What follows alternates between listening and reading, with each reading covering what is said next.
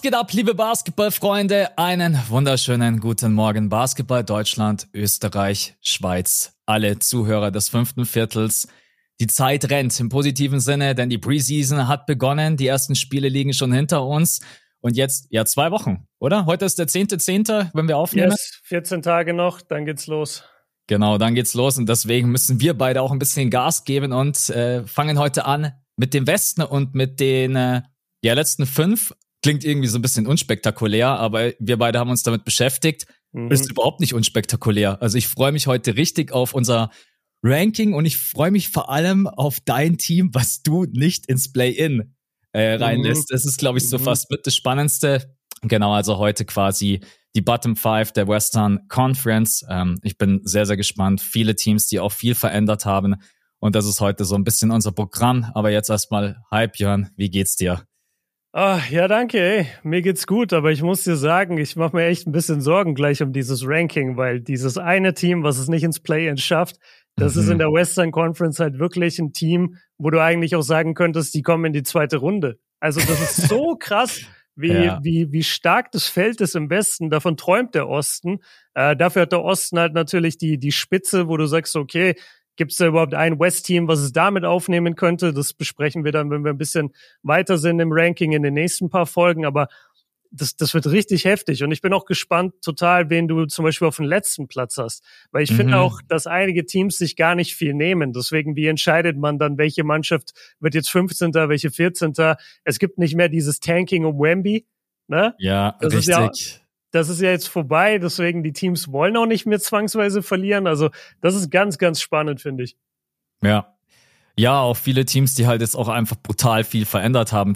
Wir sprechen heute, denke ich mal, noch über die Houston Rockets. Mhm. Ähm, die, keine Ahnung, haben so viele Veteranen mit dazugenommen, haben so viele Spieler abgegeben. Dann die, die Blazers haben in den letzten Wochen viele Moves gemacht. Du hast die Spurs schon angesprochen. Äh, heute Nacht hatten wir das erste Mal das Duell Wembanyama gegen Chad Holmgren. Ja. Sehr, sehr geil. Also selbst wenn ihr euch jetzt das Spiel nicht anschaut, schaut euch auf jeden Fall mal die Highlights an. Das könnte äh, für die nächsten Jahre ein Duell werden, auf das wir uns alle freuen können. Ähm, und dann trotz allem stellt man sich die Frage, was, was, was macht man mit den, was macht mhm. man mit den Jazz? Was macht man mit den Timberwolves? Was macht man mit den Thunder? Es ist irgendwie so, und jedes Mal, wenn man dann jemanden da unten reinpackt und sagt, du bist jetzt an der Elf, fühlt man sich irgendwie schlecht damit. Das ist ja. so, ja, genau. Aber ich würde sagen, wir starten erstmal rein mit der Starting Five und dann kommen yes. wir zu Position 15 und dann arbeiten wir uns einfach ganz normal nach oben. Okay, alles klar. Dann äh, bevor wir das machen, haue ich einfach äh, noch, noch eine Grußbotschaft raus. Und zwar geht es an zwei Jungs, die ich in Heidelberg kennengelernt habe, Tim und Marco aus der mhm. Bayern-Auswahl. Äh, die haben nämlich zum einen das äh, Bundesjugendlager gewonnen mit ihrer Mannschaft. Äh, einer von den beiden, ich glaube, es war Marco, hat den Buzzerbeater getroffen und die kamen nach dem Spiel zu mir und haben kurz mit mir geredet und haben gefragt, ob sie einen Shoutout kriegen können. Deswegen an der Stelle Tim und Marco. Wir grüßen euch, äh, starke Arbeit da und äh, ja, zieht weiter durch. Und dann kommen wir zur ersten Frage. Und weil du gerade sowieso Wemby und Chat angesprochen hast, ich habe eine Frage, da kannst du dich zwischen drei Spielern entscheiden. Und zwar, wenn du die Möglichkeit hättest, um wen würdest du am liebsten deine Franchise bauen? Um Scoot, Wemby oder Chat? Ja, das ist eine gute Frage, weil man alle drei noch nicht in der NBA spielen sehen hat. Deswegen ja. ist es auch, man hat auch gar kein so wirkliches Bild jetzt, wie das Ganze aussehen könnte. Scoot ist ein Point Guard, Chat und Bambi sind zwei überragende Bigs mit Ballhandling Skills, die einen Wurf von draußen haben. Ähm, an sich würde ich fast eigentlich immer mit einem Point Guard gehen, der All-Star-Potenzial mitbringt. Mhm. Weil ich immer denke, dass es leichter ist, um einen Point Guard ein Team auf. Ich meine, als Joel Embiid Fan kann ich davon ein Lied singen. Also Joel Embiid mhm. alleine wird dir halt nie den Titel gewinnen sondern du mhm. brauchst drumherum halt auch einfach immer einen guten Playmaker. Ähm, auf der anderen Seite, was ich da heute Nacht gesehen habe von Chet und Vampi, ist halt auch unglaublich. Also zwei mhm. Bigs, die den Ball auf den Boden setzen können.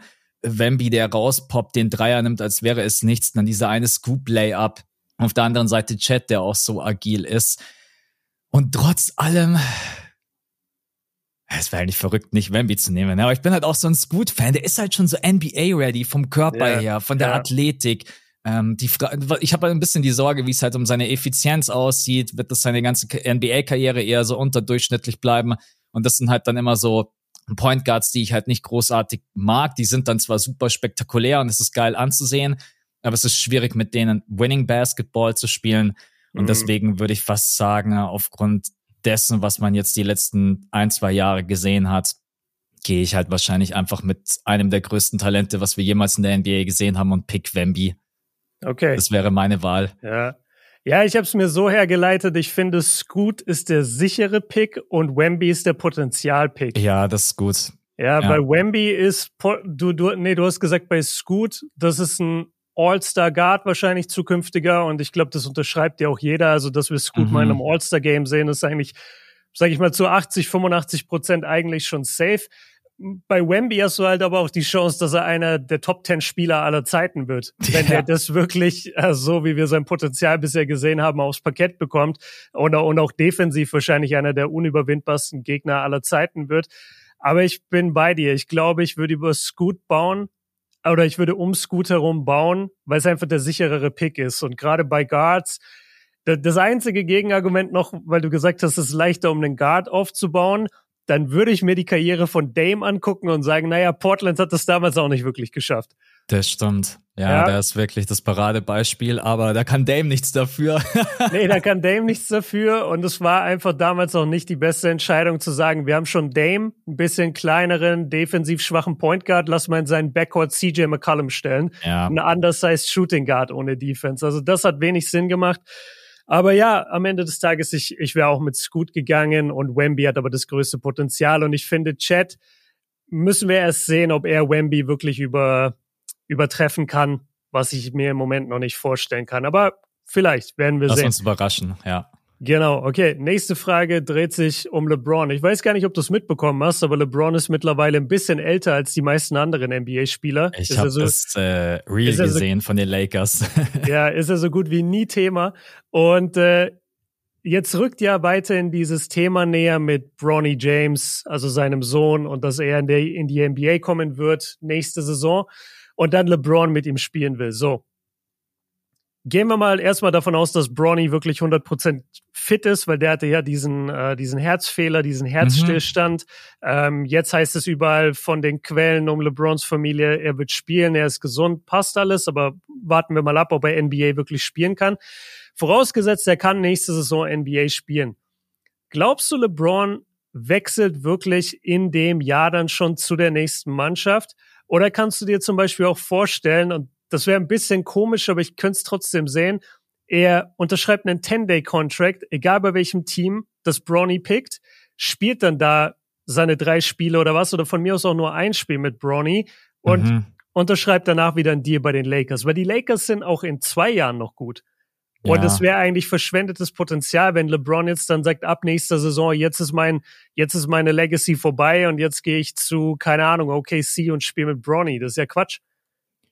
Ich habe da mittlerweile irgendwie ein ziemlich klares Bild vor Augen, dass LeBron James das nicht erzwingen wird, mhm. dass LeBron James einfach jetzt sagt, okay, so viele Jahre kann ich noch selber auf Top-Niveau spielen und dann vielleicht auch für sich selber die Entscheidung trifft. Ja. Das ist mein letztes Jahr das wird meine Farewell-Tour und die möchte ich zusammen mit meinem Sohn verbringen. Und mhm. dass er mhm. dann sagt, okay, das ist mein letzter Contract. Ähm, er unterschreibt bei den Lakers. Achso, nee, er hat bei den Lakers jetzt, glaube ich, erstmal noch einen Vertrag unterschrieben, gell? So für geschmeidige, war ja 50 plus Millionen. Wenn ich mich nicht, wenn ich mich nicht komplett täusche, hat LeBron James ja noch meine Extension unterschrieben. Ne? Aber ich schaue noch mal kurz nach. Dass ja, ich ich, ich, ich hab's schon auf. Ich bin gerade bei Spottrack. LeBron hat, na komm, Multi-Year, Klick. Äh, LeBron hat eine Player Option fürs nächste Jahr. Genau, er hat eine Player Option für nächstes Jahr, dann ist er 40. Jetzt wird er erstmal 39. Jetzt wird er erstmal genau. 39. Ähm, dann kommt Brian, vielleicht unterschreibt er dann mit den Lakers nochmal einen 1 plus 1 Vertrag, dass er wieder die gleiche Situation hat, äh, dass er dann wieder eine Player Option hat. Und wenn er dann selber sagen sollte, okay, das ist jetzt mein letztes Jahr, äh, dann möchte ich einfach nochmal zusammen mit meinem Sohn spielen und unterschreibt dann auch bei jedem Team zum Minimum. Weil ich meine, aktuell verdient der Mann jetzt immer noch seine 50 Millionen US-Dollar, aber ich glaube, im letzten ja. Jahr äh, sagt er dann einfach, ich will einfach nur mit meinem Sohn zusammenspielen. Ich glaube nicht, dass er sagt ein, zwei Spiele. Ich glaube schon, er möchte noch mal eine ganze Saison. Äh, Ist natürlich, ist natürlich auch die Frage, wo spielt Bronny James? Weil eine mhm. Farewell-Tour bei den Cavs wäre natürlich wahrscheinlich viel, viel schöner als jetzt Boah. bei den Hornets oder ja, keine Ahnung egal wo. wo. Deswegen, äh, ich glaube, das sind so viele unterschiedliche Parameter, dass LeBron James das wahrscheinlich selber noch gar nicht weiß. Wo landet mhm. Bronny James? Wie lange spiele ich noch? Was gibt mir mein Körper für Signale? Er sieht topfit aus. Ähm, auch unglaublich. Jetzt der älteste Spieler in der NBA. Ja, und das ist so ein bisschen mein Gedankengang dazu, dass er, dass er sich auch einfach auf sich zukommen lässt. Ja. Okay, ich habe gerade mal geschaut, ob die Lakers äh, vielleicht selber ihre Picks haben nächstes Jahr, aber haben sie nicht. Also ihr First Rounder liegt bei New Orleans. Mhm. Den Second Rounder, nee, der ist bei den Clippers. Oder ist der von den Clippers und gehört den Lakers? Das verstehe ich hier gerade nicht ganz. Ich habe es gerade nicht offen, aber ist, Bronny James wird sowieso kein Second Rounder werden, alleine schon wegen seinem nee. Namen und Status. Ja, denke ich ja auch. Also egal, welches, welches Team da die Möglichkeit hat, wird ihn höchstwahrscheinlich picken. Ja. Ähm, okay, ja. Wie siehst es du denn? Bist du bei diesem 10-Day-Contract oder war das nur so eine Idee, die du mit reingeworfen hast? Oder denkst du auch irgendwie anders darüber? Also ich sehe, ich stelle es mir aus der Sicht von Bronny oft vor, so okay, jeder kommt in die NBA und hat erstmal das geilste Leben der Welt und Bronny chillt einfach so mit seinem Vater. Mhm. Also, ich, auch wenn dein Dad LeBron James ist, das ist doch trotzdem irgendwie weird, oder? Willst du nicht mal on the road sein mit den Teamkollegen, ohne dass dein Dad neben dir sitzt? Und willst du vielleicht, und willst du vielleicht auch nicht bei, in irgendeinem Club oder so sein oder, und da siehst du dann dein Dad? so tanzen und rappen, das ist doch einfach, keine Ahnung, man, du, du willst doch nicht mit deinem Dad da die ganze Zeit am Start sein. Deswegen, und, und ich habe mir halt vor allem gedacht, ey, LeBron ist halt wirklich von dem, wie wir ihn jetzt gerade sehen, der ist halt leistungsfähig noch für die nächsten zwei Jahre bestimmt. Ja. Also der, der sieht jetzt im Moment topfit aus, der wird auch nochmal volle Playoff- und Championship-Ambitionen haben. Und danach droppst du ja auch nicht auf äh, Mellow-Level, wo du nur noch von der Bank kommen kannst. Also mhm. ich glaube halt, dass er wirklich noch einige Jahre im Tank hat und es wäre einfach so verschwendete Zeit, dann zu sagen, ja, wirklich scheißegal, es, es geht ja auch gar nicht so, sagen wir die, die Sixers picken ihn. Jetzt einfach ein random Beispiel, sagen wir die Sixers picken ihn. Dann hast du plötzlich LeBron in Philly und der mhm. spielt dann da eine Saison mit dem Beat. Das, das passt doch alles hinten und vorne nicht, weißt du? Ja, das ähm, ist wirklich wild. Was aber natürlich sein kann, wir dürfen auch nicht unterschätzen, was für eine Power Clutch hat. Also die Agency von, von LeBron und Rich Paul. Ich kann mir auch vorstellen, dass die ganz klar machen, ey, ihr, so den ganzen Teams sagen die, ey, ihr pickt Bronny nicht. Ich, Wenn ihr Bronny pickt, ja. der wird nicht für euch spielen. Der macht mhm. den Steve Francis, der macht, wer hat zuletzt sich geweigert, irgendwo zu spielen? Der, der macht den Westbrook, der läuft nicht mal nach Utah. Ja. Weißt du, der kommt gar nicht. Utah tradet den, so, der kommt gar nicht. und ähm, ich kann mir vorstellen, dass das bei Bronny ähnlich laufen wird, dass die einfach signalisieren, der wird nirgendwo spielen. Ja. Und am Ende ja, landet er dann bei den Bucks. weißt du? In Dame Milwaukee. Oh Gott, ey. Ja, das ist, oh Mann, das ist, ja, das ist echt durchaus möglich, dass mhm. ein Spieler mit dem Dad den Einfluss hat, zu sagen, ihr braucht mich gar nicht picken. Ja. Ich, ich werde niemals, ich werde niemals zu euch ich hab kommen. Ich habe schon Millionen. Soll, ja. soll ich jetzt Angst haben, dass ich meinen Vertrag verliere? Ja, ja, es ist ja echt spannend. Ja, lass, okay. lassen wir uns da überraschen. Ja, aber interessantes Thema. Ich glaube, das wird uns auch noch öfter beschäftigen. Mhm. Äh, ganz schnell, ganz random Frage. Wenn du, und wir sind beide Kinder des Südens, deswegen bei uns ist diese Bäckerkultur nochmal eine andere, aber sag mir, wenn du zum Bäcker gehst, was ist deine Go-To-Bestellung? Jetzt äh, nicht so, äh. du brunchst heute, sondern einfach nur, es muss schnell gehen, du bist vielleicht auf dem Weg zur Schule oder so. Okay, aber süß oder deftig ja, oder kann beides sein? Was du dir holen würdest. Du hattest kein Frühstück, jetzt gehst du beim Bäcker vorbei, das ist ein guter bayerischer Bäcker. Was holst du dir? Ja, ja, okay, als Frühstück ist es ein bisschen wild. Wenn es jetzt den ganzen Tag wäre, dann würde ich einfach sagen, eine gute Leberkas-Semmel. Das ist einfach so. Ey, Leberkas ist irgendwie sowas Geiles. Ja, ist auch egal, kann ich mir das auch in der Früh reinpfeifen. Das ist so äh, krass, dass ihr wirklich Leberkas sagt. Weil wir sagen, in Nürnberg sagen wir trotzdem Leberkäs wenigstens. Ja. Aber ihr sagt ja. einfach Kas. Ich weiß gar nicht, was ist denn Leber, Leberkäse? Ist Leberkäse, ja. Ja, genau, richtig. Ja, es ist einfach, vor allen Dingen, wenn es vom Bäcker wirklich dann frisch, frische Semmel und ein guter Senf obendrauf und wobei mittlerweile durch die TikTok-Culture gibt's ja Leberkäse-Semmel, da drehst du dich ja drehst du dich ja dreimal im Grab um, weil es ist wild, wenn die Leute dann da irgendwie Nutella draufpacken oder weiß ich nicht Boah. was und du denkst dir nur so, war, ähm, Aber ansonsten in der Früh kann es auch einfach mal echt, also wenn ich noch an meine Kindheit denke, einfach eine klassische Butterbreze sein. Aber ich esse heute mhm. fast gar keine Butter mehr. Als Kind war das Standard. Ja. Einfach Butterbreze, easy. Voll, Butterbreze war Go-To, aber Butterbreze brauchtest du auch bisschen mehr Geld. Äh, das war immer so, du, du hattest oft sogar die Wahl, so kaufe ich mir jetzt zwei normale Brezen ja, oder ja. zahle ich irgendwie 10 Cent weniger und habe dann aber eine Butterbreze. Das war mhm. oft so ein bisschen der die Verhandlung, die du im Kopf geführt hast. Ich muss Als sagen, kind das, mit 14 so, äh, scheiße, ja. Mann, jetzt muss ich meine Finanzen koordinieren. ja, wirklich, wenn du so zwei Euro für die Woche dabei hattest und dann musstest ja. du dir so überlegen, was du mit den zwei Euro kaufst und an welchem Tag und an welchem Tag du dir nichts kaufst. Und du willst am nächsten Tag auch noch ein paar Dragon Ball Packs kaufen äh, beim Lotto. Äh. ja, in Langwasser haben wir die nicht gekauft, aber wir hatten sie. Nee, ja. Spaß. Aber ähm, was wollte ich sagen? Bei mir ist es auch viel Breze auf jeden Fall. Oder was äh, vor allem im Großraum Nürnberg einfach unfassbar ist, sind Bamberger. Äh, ihr kennt die als Croissants. Ja. Also ja, Croissants so Croissants geil. und aus irgendeinem Grund sind die in Nürnberg einfach oder in dem Umkreis sind die so ein bisschen mehr mit Butter gemacht und dann sind die so viel leckerer als sonst wo in Deutschland. Ähm, und ja, man, das, das ist mein Go-To. Ein Bamberger, eine Breze eine Capri, so eine Kirsch. Dann bin Kann ich aber sowas nur, von versorgt. Kann ich nur bestätigen. Ja. Mein Onkel wenn er immer nach München kommt, sagen wir immer, bring uns Croissants mit. Mhm. Es ist, weil es einfach wirklich anders schmeckt. Die ja, sind so, safe. die packst du die, also erstmal, wenn die kommen, pfeifst du dir sowieso gleich mal vier, fünf Stück rein und die anderen frierst du dann noch. ich wünschte übrigens niemand, ich wünschte einfach, ich wüsste nicht mittlerweile, was jedes äh, jedes Produkt so an Kalorien hat. Wenn du weißt, was ein Croissant so hat und du pfeifst ah, das davon weiß einfach. Ich alles nicht. Ja, das ist besser. Ich werde es euch nicht sagen, weil es nee. macht euer, euer Leben kaputt. Ich sag's euch. Ja. ja, aber Croissant ist auch sehr, sehr geil, auf jeden Fall. Okay, dann äh, noch schnell eine Off-Topic-Frage, die kannst du aber auch schnell abfrühstücken. Und zwar, dein nächster Urlaub, siehst, äh, jetzt mal abgesehen von NBA-Reisen, siehst du eher einen Städtetrip oder siehst du mal so einen Aussteigertrip, ich laufe jetzt mal eine Woche durch die Alpen oder ich nehme mir mal ein Mountainbike und fahre eine Woche durch die Alpen. Ich fahre an irgendeinen See und zelte da eine Woche. Bist du eher so beim nächsten Trip Natur oder doch wieder, keine Ahnung, Städtetrip Paris? Ja, sehr, sehr geile Frage, weil ich meinen nächsten Trip genau im Kopf habe und ich will einfach nur so weit hoch auf die Berge, dass ich keinen Internetempfang habe. Ich will einfach nur, ich will einfach nur den Berg hochwandern. Ich will, dass mich eine Bergziege einfach anmault, äh, dass eine Kuh mit der Klappe.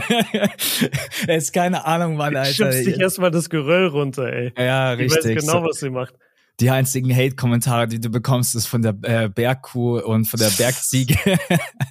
nee, tatsächlich einfach mal in die in die Berge ein bisschen wandern, ein bisschen entspannen, frische Luft. Äh, ich habe gerade echt und ich hatte eigentlich im Sommer wollte ich unbedingt an den Strand und unbedingt Sommer und Meer. Mhm. Und gerade eben denke ich mir einfach nur so ein schönes Hotel, ein bisschen, ein bisschen runterkommen. Genau deswegen äh, Alpen. Ja, einfach okay. ein bisschen wandern nice. und ein bisschen entspannen. Die Leute dort sind meistens auch super chillig, muss man sagen, wenn man auch dann in solchen Hotels einkehrt. Ja. Die haben dann auch irgendwie so diese, diese, diese chillige Mentalität. Ich weiß auch nicht so. Das ist so, kann ich auch nicht beschreiben, aber ja, das wäre das wäre es bei mir und bei dir Städtetrip oder großer Urlaub.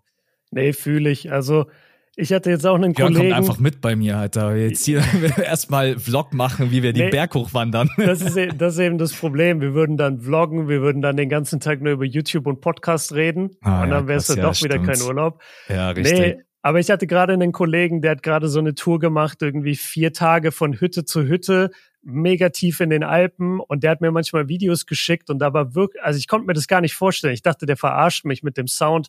Es war so leise. Du mhm. hast nichts gehört. Und er meinte, der hat auf seinen Tagestrips, also in der Hütte dann klar, aber der hat auf den Tagestrips so zwischen Hütte und Hütte hat er so zwei Leute gesehen, den ganzen Tag. Und ja. das ist halt schon krass. Äh, darauf hätte ich auf jeden Fall richtig Bock. Ich will aber auch schon, seit ich zwölf bin oder so, mal mit dem, äh, mit dem Mountainbike über die Alpen fahren oder durch die Alpen. Das heißt irgendwie die Transalp-Tour. Das wollte ich schon immer mal machen, von, von Deutschland angefangen. Und dann kommst du am Gardasee in Italien irgendwo raus das will ich auch seit Ewigkeiten machen. Vielleicht mache ich das auch mal. Also, ich aber sind wir wieder beim Thema Kondition, ob ich das überhaupt hinbekommen würde. ja, du, du kannst es dir ja einteilen. Also am Stimmt, Ende des ja. Tages, du, du fährst da manchmal mit 3 kmh den Berg hoch, aber du, du rast dann halt auch mit 70 wieder runter. Das ist geil. Das ist halt ja. das Geilste auf der Welt, ja. Nee, aber okay, dann, dann sind wir uns da einig. Und dann letzte NBA-Frage noch. Ähm, nee, oder vorletzte, weil wir haben noch eine Supporterfrage. Welches Team siehst du 24 am ehesten seine Erwartungen nicht erfüllen? Lakers, Celtics oder Warriors? Bei wem hast du am ehesten Angst? Lakers, Celtics oder Warriors. Also erstmal muss ich sagen, man könnte rein theoretisch alle drei Teams picken, mhm. äh, weil die Celtics müssen erstmal beweisen, dass das mit Porzingis so funktioniert, wie sie sich das vorstellen. Jetzt die ersten Preseason Games sah das ganz gut aus. Ja. Äh, die Dubs haben auch so ein bisschen das Potenzial, auch durch ihre Turnover-Anfälligkeit. Chris Paul bringt vielleicht ein bisschen mehr Ruhe mit rein. Aber ja, Steph wird älter, Clay wird älter. Wenn ich dann schon lese, dass Clay dann in einem Lineup mit Steph und Chris Paul dann plötzlich größere Wings verteidigen soll und manchmal auch auf der Vier spielen soll, da, da stellt's mir gleich die, die Haare auf. Also das fühle ich überhaupt nicht.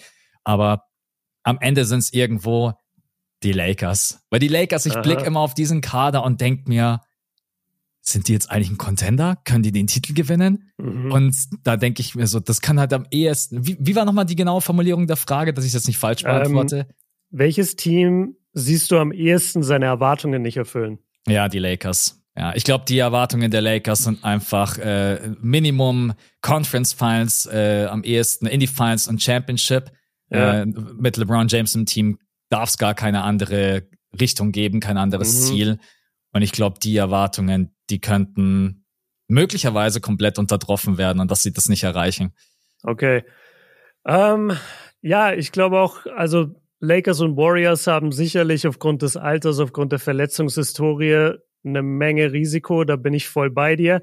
Bei wem ich aber echt finde, dass es am meisten ins Gewicht schlagen würde, sofort sind halt die Celtics. Mit mhm. diesem, mit diesem Frontcourt aus Horford und Porzingis, ey, lass da also Horford ist 37 oder 38, Porzingis ist 2,20 Meter groß, hat seine Karriere Körperlich immer, 38. Genau, hat seine Karriere immer Verletzungen gehabt. Ey, lass einen von den beiden ausfallen, dann bist du unterm Korb halt sowieso Toast. Du bist mhm. da so anfällig und du hast in der West, äh, in der Eastern Conference hast du eben Janis und Embiid. Und ich sehe echt schon, wie die Celtics in der ersten Runde vielleicht auf ein Sixers-Team treffen, was äh, nicht die beste Saison hatte. Und dann treffen die sich in der ersten Runde und den Beat nimmt unter dem Korb aber alles auseinander. Und da will ich auch, äh, das ist ein super langer Kommentar, den wir bei Patreon bekommen hatten, äh, von Georg, der hatte sich auch nochmal zu der Bucks und Celtics-Thematik geäußert und ich glaube, dass er das da auch irgendwo drinstehen hat. Und ähm, er meinte auch sowas in die Richtung, wer soll denn die Offensivfouls annehmen bei den Celtics, so wie früher äh, Marcus Smart und Grant Williams? Also wir, wir, wir nehmen die gar nicht so richtig wahr. Also vor allem Grant Williams, der ist jetzt abgegangen, ist, ist bei den Mavs und jeder denkt sich so, ja, mein Gott, Grant Williams hat eh immer nicht viel gespielt, bla bla. Der hat, ich weiß das als Bucks-Fan, der hat so krass gegen Janis verteidigt. Der mhm. hat, der hat Janis vor richtig Probleme gestellt, weil der keine Angst hatte, seinen, in Anführungszeichen, dann kleinen Körper vor Janis zu stellen und einfach zu sagen, ja, dann renn mich halt um. Ja. So ein, ein aus dreimal kriege ich das Offensivfoul und es reicht mir. Dafür lebe ich, dafür werde ich bezahlt. Und solche Spielertypen sind halt auch nicht da. Und ich sehe Porzingis ehrlich gesagt unterm Kopf so gut wie gar nichts machen gegen Embiid oder Janis. Und ähm, ja, wie gesagt, Horford ist ziemlich alt. Also ich mache mir bei den Celtics ehrlich gesagt große Sorgen. Ja, bei Horford ist vor allen Dingen immer so, natürlich Horford hat schon unglaubliche Playoffs gespielt, aber auch die letzten Playoffs, wenn man sich die ansieht, ähm, war das jetzt nicht perfekt. Also da mhm. waren ein mhm. paar gute Defensivspiele dabei gegen Embiid, auf jeden Fall. Aber ich denke, du wirst bei ihm einfach auch merken, das Alter und auch natürlich dann die körperliche Komponente. Und bei Porzingis, äh, die Saison über mache ich mir gar nicht so viel Gedanken, aber in den Playoffs, wenn es dann richtig zur Sache geht und dann kommt ein Janis auf dich zugebrettert, äh, dann mag er noch so gut sein und im Shotblocking auch nicht schlecht. Ähm, da stimme ich dir auf jeden Fall absolut zu. Da fehlen dann so Typen wie Robert Williams und Grant Williams. Äh, und vor allen Dingen auch nochmal, um deine Frage nochmal aufzugreifen. Ich meine, die Erwartungen der Celtics sind wahrscheinlich auch ganz klar. Du willst in die Finals. Mhm. Und dann musst du aber halt erstmal an den Bucks vorbei. Genau. Gehen wir jetzt einfach mal davon aus. Also, Klar, als Philly-Fan träumt man immer, wir spielen vielleicht nicht die perfekte Saison in der ersten Runde, jeder unterschätzt uns, zack, bumm, wir kicken dich raus. Ja. Kann immer passieren. Ähm, muss man auch nicht kleinreden. Ich meine, das Philly-Team ist spannend, aber solange diese James Harden-Thematik nicht geklärt ist, will ich da irgendwie auf final kein Urteil abgeben. Ähm, aber auch auf den Celtics, ähm, du hast, glaube ich, den Videotitel gewählt, oder? Auf deinem Uncut-Kanal. Holt jetzt endlich mal den Titel. Oder Ja, so, ja. genau, richtig. Und es, also, deswegen würde ich fast sagen, Celtics, Lakers, die beiden würde ich einfach gleichstellen. Den einen für die Western Conference und den anderen für die Eastern Conference. Mhm. Okay, nice. Gut, und dann noch äh, aus, des, aus den Supporter-Reihen habe ich noch eine schnelle Frage. Äh, wir haben übrigens wieder unendlich viele Fragen bekommen. Danke dafür, Leute. Wir schaffen es immer gar nicht, die am Sonntag und hier dann alle zu beantworten, aber es ist echt krass, was ihr alles reinhaut. Und zwar kommt eine Frage von Klaas, die für uns beide eigentlich sehr, sehr gut passt. Welches Stadion könnt ihr mehr empfehlen? Und er meint wahrscheinlich eher Arena. Berlin oder München? Glaube Björn war schon bei beiden, komme aus der Schweiz. Äh, was lohnt sich mehr für einen Trip? Ich bin mir gar nicht sicher, warst du schon mal in Berlin? Ich, nein, ich war noch nicht in Berlin, deswegen kannst du es bloß du beantworten. Okay, nee, aber du, du kannst auf jeden Fall was zu München sagen, zu, zu der Atmosphäre. Äh, jetzt Ja. im Moment noch in der, wie heißt jetzt mittlerweile, BMW Park? BMW Park, ja. Genau, und nächste Saison dann aber SAP Garden. Also Ja. und ich glaube, dann hat München so ein bisschen das Monopol auf die geilste Arena. Ja, auf jeden Fall. Man muss aber auch sagen, der BMW Park ist halt sehr, also natürlich ist der nicht modern, keine Ahnung, das Ding ist 25 Jahre alt, Mhm. zwischendurch immer mal wieder versucht zu modernisieren, aber man merkt schon, man kommt rein und genau, ich war beim Final Four letztes Jahr in Oldenburg, die Halle Mhm. ist komplett neu, da merkst du dann schon den Unterschied von der Qualität. Ja. Das ist wie so ein kleiner Kessel und ich Ja. freue mich, also ich versuche wirklich äh, bei Fenerbahce, wenn die gegen Fenerbahce spielen, da, ähm, ich habe den Tag schon wieder vergessen, 27. 27.. 28. Ja, genau, richtig. Ich versuche da wirklich mal da zu sein, Ja. weil ich glaube, von der Atmosphäre her ist es sehr, sehr geil. Also da passen Mhm. 6000, 6500 Leute rein, wenn das Ding bis unter die Hallendecke voll ist. Und ich glaube, in Berlin, das ist ja schon wesentlich größer. Ich glaube, da passen 10.000 rein. Weißt du das zufälligerweise? Ich, ich meine sogar mehr. Also ähm, Mehr, gell? Mer- Mercedes-Benz World. Ich glaube, das ist echt so in Richtung eher 12, 15.000, Mhm, weil da sind ja, ja. wirklich große Events auch, ne? Also sowohl von YouTubern, hier der Ellie Geller Cup war da jetzt neulich, ähm, aber auch jedes größere Konzert, so alle großen Artists kommen dahin. Die, die ganze WM hat, äh, Europameisterschaft hat da stattgefunden, die Finalrunde. Also da passen schon deutlich mehr rein, aber ich finde, das merkst du dann auch. Ich war bisher erst bei einem Alba-Spiel und das war, glaube ich, sogar, das war gegen Bayern sogar. Das heißt, die Halle war ziemlich packed Mhm. und ich fand aber trotzdem, dass dadurch, dass die Halle einfach so groß ist, das nicht so ganz rüberkam, ehrlich gesagt. Ja, Kann aber sein, dass bei, einer, bei einem Euroleague-Spiel das nochmal anders wird. Ich bin jetzt dann am 26. ist in, ist in Berlin Euroleague gegen Mailand und da bin ich in der Halle und da bin ich mal gespannt, ob es da von der Intensität nochmal stärker ist. Aber wenn ich jetzt im Moment picken müsste, so bei, bei aller Liebe Berlin und ich bin voll gerne in Berlin, aber ich würde im Moment noch Bayern vorpicken, aber das ist halt, wie gesagt, ein bisschen unfair, weil bei Bayern passen 6000 Leute rein und wie du sagst, das ist einfach so ein Kessel gebaut um das Genau, Spielfeld richtig. herum. Das ist halt einfach so eine Basketballwelt. Und ähm, in, ja, wie gesagt, die Mercedes-Benz Arena da in, in Berlin ist halt wirklich einfach eine, eine Veranstaltungshalle, wo halt Alba auch spielt. So, das, Ja. das muss man halt äh, so ein bisschen unterscheiden. Aber ich glaube, beide Erfahrungen machen Bock. Äh, wenn du jetzt aus Österreich, nee, aus der Schweiz kommt da, dann ist halt München so viel näher, dann würde ich wahrscheinlich eher München auf jeden wählen. Fall. Ja. Ähm, wobei Berlin halt eine unfassbare Stadt ist. Also das muss man auch irgendwann mal gesehen haben im Leben. München aber auch wunderschön. Also ich glaube, du machst mit beiden Trips nichts falsch. Und aus der Schweiz würde ich ehrlich gesagt sagen, mach erst mal München. Ja. Bin Ja. ich auch gespannt, wie das nächstes Jahr wird. Der SAP Garden ist ja auch viel, viel größer und den dann voll Ja. zu bekommen, das ist dann wieder ja auch so ein Thema. In der Euroleague mag das vielleicht noch hinhauen, weil dann auch Mhm. viele Auswärtsfans mitreißen. BBL habe ich ja auch bei Alba schon immer mitbekommen, dass die Halle auch einfach mal zur Hälfte leer ist. Das wird bei München sicherlich auch mal passieren. Aber ja, wie gesagt, ich war noch nicht in Berlin, deswegen kann ich es auch Mhm. final nicht beurteilen. Aber ich pick einfach München. Let's go. Ja, und äh, für die für den SAP Garden äh, äh, Sergi Bakker regelt. ja. Weißt du, der der regelt das. Genau, das, äh, ja, geile Spieler hat man bei beiden Teams. Aber das Ja. Spiel, was du anschaust, ist ja auch nice, weil bei Milan spielt da jetzt auch mal Odolo Genau. äh, und Vogtmann. Also da Genau. kommen ja dann auch noch zwei Weltmeister. ja, Äh, das wird, glaube ich, ein geiles Aufeinandertreffen. voll. Gut, dann sind wir damit durch und dadurch, dass es die Supporter-Frage war, wollen wir auch da kurz Danke sagen an alle, die jetzt zuletzt mit dazugekommen sind. Wie gesagt, ihr könnt äh, uns immer supporten, äh, abonnieren auf Patreon. Ihr bekommt dann am Mittwoch die Folge immer vorab am Dienstag und am Sonntag bekommt ihr dann exklusiv eine, eine Zusatzfolge und danke an den D'Angelo Airball, der neu mit dabei ist, dann P. Hucke, dann BF ähm, Pfaffengrund Wieblingen, dann der Nikola Djokovic, äh, Adrian, äh, The Baby Faced Assassin, T-Wolves in Four, Roberto, Niklas und dann ein ganz, ganz wilder Name zum Ende. Wir beide wissen nicht so wirklich, was damit gemeint ist. Was ist mit Dirs 8 von 8 gecallte Faul Rios gebe ich dir auch. Ja. Ähm, dass man überhaupt so einen Namen auswählen kann, äh, Vielen Dank für deinen Support. Wir verstehen es nicht. Falls es eine Message oder ein Gag sein sollte, dann lass es uns gerne per DM wissen. Aber vielen, vielen Dank an alle, die uns ja, da auf Patreon unterstützen. Ah, pass auf, äh, weil du gerade ansprichst, was für Namen man wählen kann. Weißt du, wie einer heißt? Den, der hat, glaube ich, aber seinen Namen umgenannt, weil wir hatten den seitdem nicht irgendwie bei den neuen Supportern. Mhm. Der heißt, der heißt einfach, Tom gibt euch Karten für Chemnitz 99ers Game aus. Und, ah, seine, okay. und seine Frage ist auch irgendwie, nee, oder er hat gesagt, Achso, nee, die, die Frage hat damit nichts zu tun, aber ich gehe davon aus, dass wenn wir jetzt sagen würden, ey, wir kommen nach Chemnitz, dass der Tom uns dann mit Karten versorgen würde. Ja, das ist, ja, es gibt ganz wild. Wo hast du den denn gesehen? Also, äh, der, der ist bei den, der ist bei dem letzten Fragenpost, den wir gemacht haben, ah. zum Sonntagspot. Ja, genau. Okay. Und da war noch klar. einer und der heißt irgendwas Björn und Max Belgrad Trip Fragezeichen und der hat auch irgendwie geschrieben so, ey, ich bin in Serbien und wenn ihr Bock habt, dann äh, meldet euch und dann können wir da zusammen hin. Mhm. Also ganz, ganz, ganz wild. Die Leute laden ja. uns jetzt überall hin ein. Das, ja, Belgrad Trip möchte ich unbedingt machen, aber ich weiß, es ist halt so schwer, an Karten ranzukommen. Ich weiß nicht, ob ihr das mitbekommen habt. Äh, in der Euroleague wurden, glaube ich, noch nie so viele Dauerkarten verkauft. 15.000.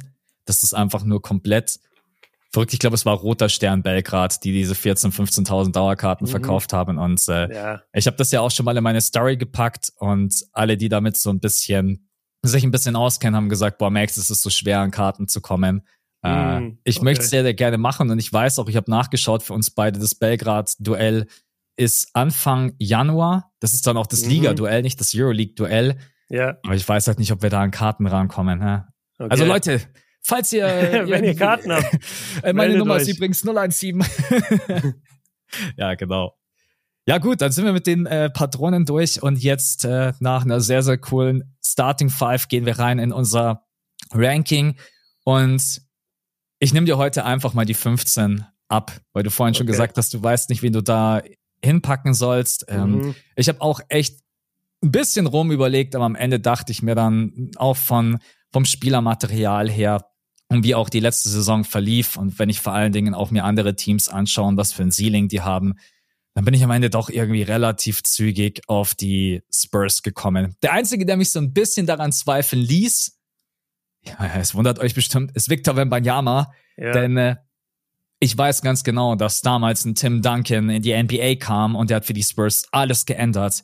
Die sind von dem Tanking Trash Team, glaube ich, sind die damals auf 50 Wins hoch in seiner Rookie-Season, wenn ich mich nicht täusche. Ja, aber da muss man sagen, da hat Popovic auch ein bisschen Magic gemacht, weil ich glaube, dass das damals, weil die hatten ja David Robinson schon in der Mannschaft. Die ja. haben, pass auf, das war nämlich ich muss jetzt nur den Duncan. Ist der da vom Militärdienst finden. zurückgekommen in dem Jahr? Nee, pass auf, ich glaube, das war so. Die hatten nämlich 60 Siege, die hatten 59 Siege in dem, in dem Jahr vor dem Duncan Draft. Dann mhm. haben sie, glaube ich, hatte David Robinson eine Verletzung und dann haben sie in dem Draftjahr von Duncan einfach alles getankt weil David Robinson verletzt war. Ah, und damit okay, haben sie okay. dann Tim Duncan gedraftet und dann haben im nächsten Jahr wieder über 50 Siege geholt. Das heißt, man muss da ein bisschen aufpassen. Ähm, aber ja, das, äh, also ein Spieler von dem Kaliber ändert auf jeden Fall was, so oder so. Das erinnert mich an die Warriors vor zwei, drei Jahren, die auch mega ähm, gutes, gut, wo weißt schon, wo auch Steph sich verletzt hat und hat nur acht, neun Spiele gemacht, ja, haben sie genau, die ganze genau. Saison durchgetankt ja. und haben das musst du dir auch mal überlegen. Hey, dann haben sie einen hohen Pick und dann picken sie ausgerechnet James Wiseman, der einfach bisher ja. keine NBA-Karriere hat. Äh, die haben auch Franz Wagner nicht gepickt. Ey. Die, haben, die haben echt eine schlechte Draft-History jetzt. Und mit Kuminga Moody, du weißt auch nicht wirklich, was da wird. Wobei Kuminga hat jetzt wieder gut ausgesehen in der, in der Preseason. Ja ich, ja, ich hoffe, dass sie die beiden ne, öfters einsetzen. Ähm, aber genau jetzt wieder zurück zu den äh, San Antonio Spurs. Letzte Saison ein Offensive Rating von 110,2. Äh, da war man auf Platz 29 von 30 und im Defensive Rating war man sogar der letzte Platz. Beides wird sich sicherlich verbessern. Das will ich ja. auch gar nicht irgendwie anzweifeln, weil alleine, wenn man, wenn, wenn man Yama mit drinnen hat, äh, auch heute Nacht gab es ja schon die ein oder andere Aktion. Selbst wenn der Gegenspieler denkt, er hat Wemby geschlagen, dann ist es so unglaublich, was dieser Typ mit seinen langen Beinen und mit seinen langen Armen halt noch recovern kann. Mhm. Und ich glaube, so Thema Rim Protection, äh, und auch darüber hinaus wird nochmal besser sein, weil die Rim Protection letzte Saison war ja auch irgendwo da. Also Jakob Pöltl war ja bis zur Trade Deadline bei den, bei den Spurs und Pöltl ist ein saustarker Verteidiger und auch ein saustarker Rebounder. Aber ja. Wemby ist natürlich dann offensiv nochmal jemand, der, der wird dem Team helfen und trotz allem, wenn man sich diesen Kader ansieht, strukturell, äh, Calvin Johnson, ein Graham, ein Dre Jones, ein Zach Collins, ein Devin Wessel, der jetzt einen neuen Vertrag bekommen hat, ein Sohan, und ich habe mir auch vorhin nochmal die Lineups so ein bisschen angesehen, die die gespielt haben. Und das häufigste Lineup war Dre Jones, Devin Wissell, Calvin Johnson, Sohan. Das kann man ja immer noch spielen. Da packst du jetzt Bambi mit rein. Und das klingt von den Namen her auch irgendwo ganz geil. Mhm. Aber ich glaube einfach, der Backcourt ist nicht loaded genug. Nicht, das Team ist nicht tief genug. Und auch einfach so ein bisschen nach Ausschlussverfahren. Ich sehe andere Teams einfach stärker aufgestellt. Ähm, deswegen äh, musste ich mich ja auch für irgendjemanden entscheiden, den ich da auf den letzten Platz packe. Und ja. ich glaube schon, dass die Spurs auch nochmal, auch wenn Bambi jetzt da ist, vielleicht so insgeheim das Interesse haben, schon nochmal ein schlechtes Jahr hinzulegen, weil nochmal irgendwie einen Elite Point Guard zu bekommen oder einen mhm. Natürlich diesem Team äh, unglaublich gut täte. Weil selbst wenn man jetzt sagt, die erreichen alle ihr Ceiling, auch ja. nicht nur Bambi, sondern auch Trey Jones, ein Devin Wissell, ein Calvin Johnson und so weiter und so fort, dann wird das, glaube ich, kein Championship-Team sein. Und deswegen brauchst du, glaube ich, hm. noch mal ein, zwei junge elitäre Spieler. Und das war so ein bisschen meine Herangehensweise, warum ich sage, ich pack die Spurs an die 15. Ist auch ein guter Take. Ich meine, für mich geht es hier auch nur um zwei Teams. Das sind die Blazers und das sind die Spurs. Die beiden mhm. machen für mich 14 und 15 unter sich aus. Und das ist eigentlich krass, weil beide halt so große Veränderungen haben äh, beide einen unglaublichen Draft-Pick bekommen haben, wo man sagt, Scoot und Wemby sind beides Spieler, die können deine Franchise für die nächsten fünf Jahre komplett verändern. Aber trotzdem, da sind wir wieder, das Feld im Westen ist so stark, dass es überhaupt nichts ändern wird an ihrer Positionierung. Ich, äh, ich unterschreibe dir das. ein paar mehr Siege. Vielleicht werden es ein paar mehr Siege als 22. Vielleicht werden es doch irgendwie 27 oder 28. Vielleicht, aber das ist auch so ein Thema, so die müssen ja auch irgendwo herkommen. Das heißt, die anderen Teams müssen auch verlieren. Ich weiß gar nicht, wie, ähm, wie realistisch das ist, dass sie jetzt auf 27 Siege beide kommen. Weil dann ist mhm. wieder die Frage, wer verliert denn dann wiederum diese 27 woanders? Aber das ist ein anderes Thema. Ähm, ich überlege gerade, ob ich überhaupt irgendwas zu ergänzen habe. Also bei den Spurs, ich habe auch gesagt, dass dieses Thema im Backcourt und vor allem, dass Wemby halt jetzt nicht in die Liga kommt und direkt irgendwie mit einem herausragenden Passgeber zusammenspielt. Der, der spielt ja. jetzt nicht mit Halliburton oder mit Lamello oder so, wo du sagst, das ist einfach ein Spieler, der hat intuitiv so krasse Passing Skills. Ich will damit äh, gar nichts sagen gegen hier Trey Jones ist es, ne? Äh, ja, genau, genau Tra richtig. Tra ja. Trey Jones, ähm, Devontae Graham, das sind coole Point Guards, so ich mag die auch beide, aber die sind natürlich jetzt keine Playmaker, die Wemby jetzt zu einem ganz anderen Spieler machen werden. Ähm, ich glaube außerdem, dass die Spurs extrem vorsichtig sein werden mit Wemby, dass wir da viel Load Management sehen werden, nur alle paar Spiele macht er solche Geschichten. Er hat sich jetzt Muskeln draufgepackt, hat man jetzt mhm. äh, gehört, ne? Ja ist natürlich gut und wichtig. Er, er ist wahnsinnig flexibel. Also er sieht schon so aus, als würde er das Bestmögliche aus seinem Körper rausholen, um sich nicht zu verletzen. Aber am Ende ist er trotzdem 2,24 und, und muss unterm Korb gegen die krankesten Athleten ran. Also ich will mal Wemby gegen Isaiah Stewart zum Beispiel sehen. Da zerbricht doch Wemby in der Mitte durch. Das kannst du mir doch nicht erzählen. Ja, das es, es wird es wird spannend. Ich will es mir aber auch einfach erstmal erstmal ansehen. Also Bambi hat jetzt, glaube ich, insgesamt wiegt er jetzt über 100 Kilo. Er hat sich, glaube ich, irgendwie fast 10 Kilo draufgepackt. Ja. Ähm, Selbst das ist aber ganz ehrlich wenig bei 2,24, also 100 Kilo. Genau, genau ja. richtig. Äh, aber ja, ich äh, ich will irgendwie diese ganzen diese ganzen Vorurteile, die man gegen so große Spieler hat, will ich einfach mal in meinem Kopf ablegen und wenn es mhm. dann passieren sollte, dann es analysieren und nicht schon vorab sagen, okay.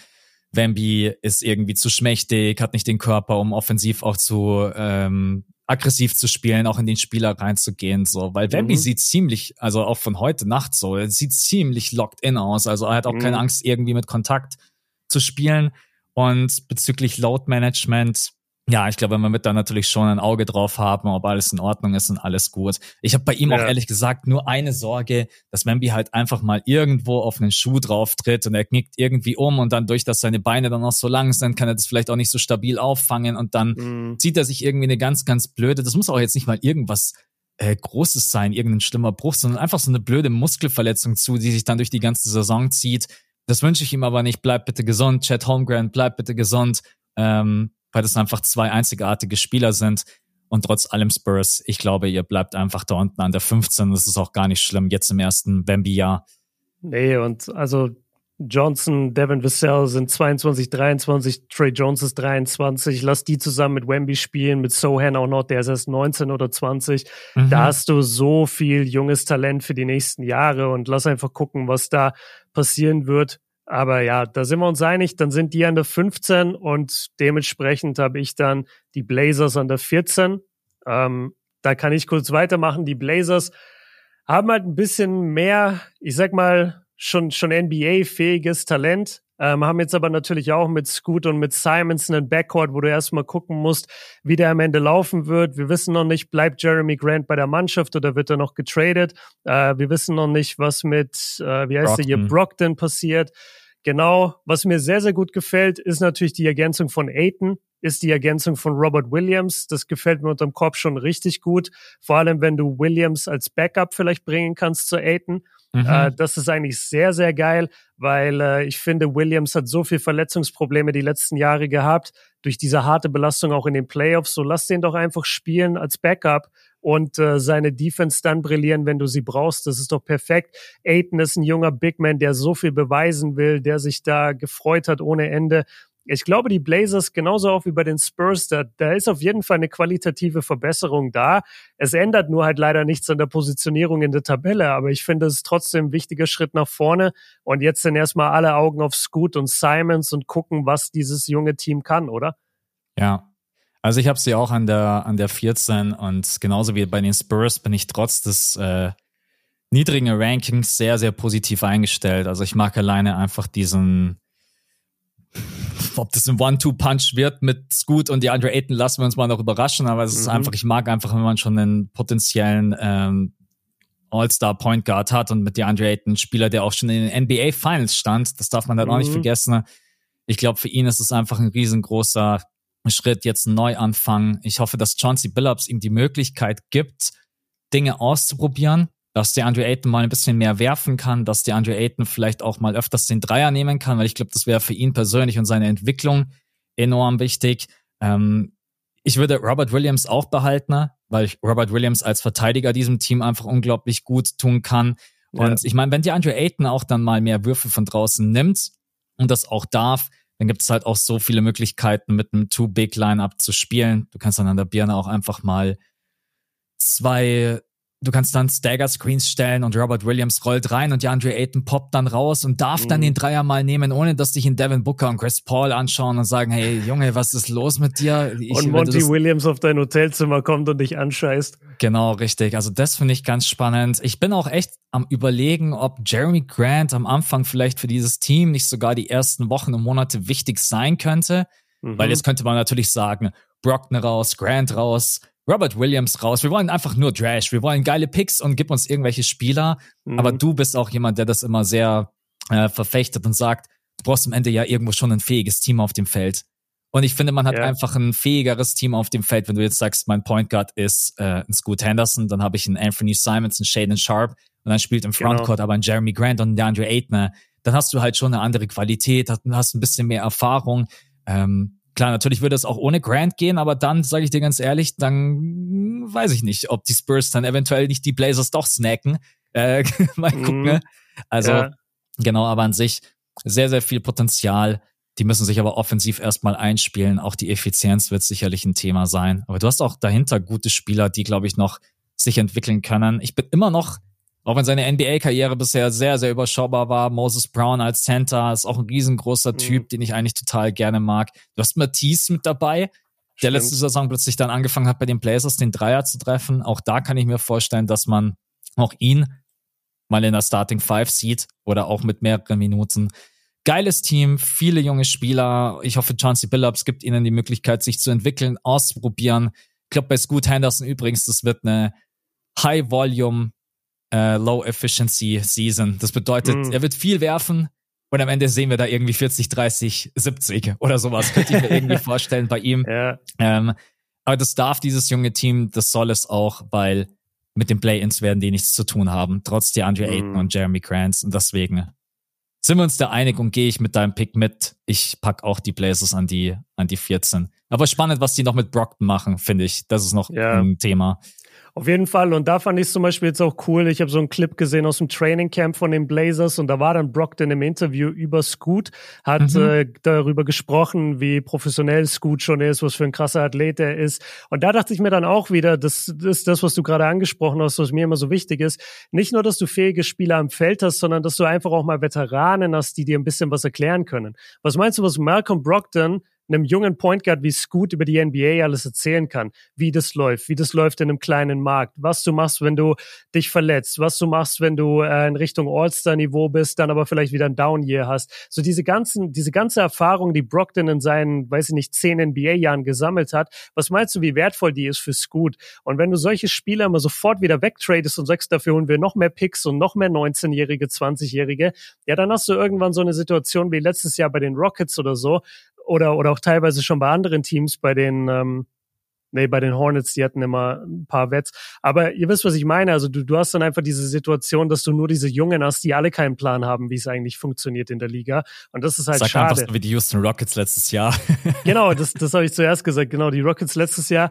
Ähm, und ich habe noch eine Frage an dich. Mhm. Woher kommt dein dein Optimismus quasi bei Aiton für den Distanzwurf? Weil ich habe mir gerade die, die Sachen angeguckt, also er ist auf die Karriere 26 Prozent und nimmt 0, also 0,3 Dreier ja. pro Spiel. Also ist es diese eine Saison von einem Jahr, wo er da mal 37 Prozent getroffen hat? Ist das der, der ausschlaggebende Punkt? Oder wie kommst du darauf, dass Aiton jetzt an der Dreierlinie plötzlich anfangen kann, in der NBA vor allem äh, Dreier zu nehmen? Das hat tatsächlich überhaupt nichts mit der Statistik zu tun. Das sind einfach nur die paar Dreier, die ich von ihm gesehen habe bei den Phoenix Suns. Und ich mhm. glaube von der Wurfmechanik her, dass er das kann. Ich glaube, man muss es einfach mal einfach ausprobieren, dass er mal zwei, drei Dreier pro Spiel nehmen darf mhm. und dann einfach zu sehen und zu evaluieren, okay, kann das was werden oder vergessen wir das lieber ganz, ganz schnell? Mhm. Aber er hat ja auch in seiner Karriere schon den ein oder anderen Dreier äh, auch getroffen. Es ist jetzt nicht so, dass er in fünf Jahren nur einen Dreier verwandelt hat. Die yeah, Sample Size ist total gering und auch die Shooting Percentage kann man ausblenden, ver vergiss das. Aber ich denke einfach nur, dass es irgendwo in ihm in ihm schlummert. Und wenn jemand schon ein einigermaßen gutes Handgelenk hat und auch aus der Mitteldistanz schon bewiesen hat, ich kann eigentlich Midrange Jumper nehmen, dann würde ich das als Coach immer ganz gerne mal ausprobieren. Einfach ein paar mhm. Spiele oder eine halbe Saison. Deswegen mein Optimismus rührt nicht äh, aufgrund der Statistiken, das wäre ja Blödsinn, okay. sondern einfach nur aufgrund dessen, was ich, äh, was ich gesehen habe. Und ich glaube, das würde einfach ihm gut tun, das mal auszuprobieren, ein Jahr lang. Ja, nee, guter Case, bin ich voll bei dir. Das sind so Spieler wie Aiton oder auch AD, wo du den Wurf siehst und du weißt, okay, der müsste eigentlich auch von draußen fallen. Die Mechanik ist so clean, das ist so ja. smooth. Da ist kein Stocken drin, wie bei Janis zum Beispiel. So, das, das müsste eigentlich funktionieren. Bin ich bei dir? Ähm, ja, mal gucken. Also die Blazers haben ja eigentlich die Zeit, genau das zu entwickeln. Also an sich könnte Billups sagen, komm, wir probieren das jetzt. Weil also ich glaube kaum, dass die Blazers-Owner ihn gerade angucken, eine Saison nach Damian Lillard und sagen, ey, weißt du was, wir wollen jetzt aber schon das Play-In, sonst bist du gefeuert. Also Billups ja. müsste eigentlich hier schon ein bisschen Entwicklungszeit haben. Und dann wäre das ja ganz cool, ja. Und Aiden ist immer noch 24, 25, wie du sagst, war schon in den Finals. Kannst du auch ruhig mal gucken, was so alles in dem schlummert. Gut, dass du Dame gerade eben nochmal erwähnst. Das wird man übrigens auch merken. Da bricht ein Spieler weg, der hat dir 31 Punkte pro Partie gegeben. Also, mhm. wir ja. beide sind große Fans von Scoot Henderson, aber das wird nicht passieren. nee, Deswegen, aber achtet auf Simons. Ich glaube, Simons will diese Scoring-Rolle übernehmen. Ja, das, das kann gut sein. Ich glaube aber, diese Offense wird auch oft ganz, ganz schlimme Abende haben, haben mit ganz mhm. äh, schlimmen Field Goal Percentages und äh, das muss man ihnen aber auch einfach äh, zugestehen. Und trotz allem, ja, geiles Team. Man hat den Dame-Trade mhm. mittlerweile klar gewonnen. Jetzt, wenn man Brockton noch weiter tradet und das Interesse in der Liga ist da zu 100% da und kriegt da auch noch vielleicht einen First-Round-Pick zurück, dann hat man so viel aus Dame rausgeholt, wie wir beide das niemals gedacht hätten. Never. Mhm. Also das ja. ist okay.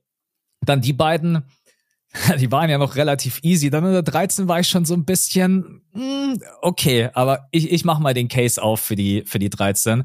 Und zwar habe ich dort die Utah Jazz. Gut. Die Utah Jazz, ja.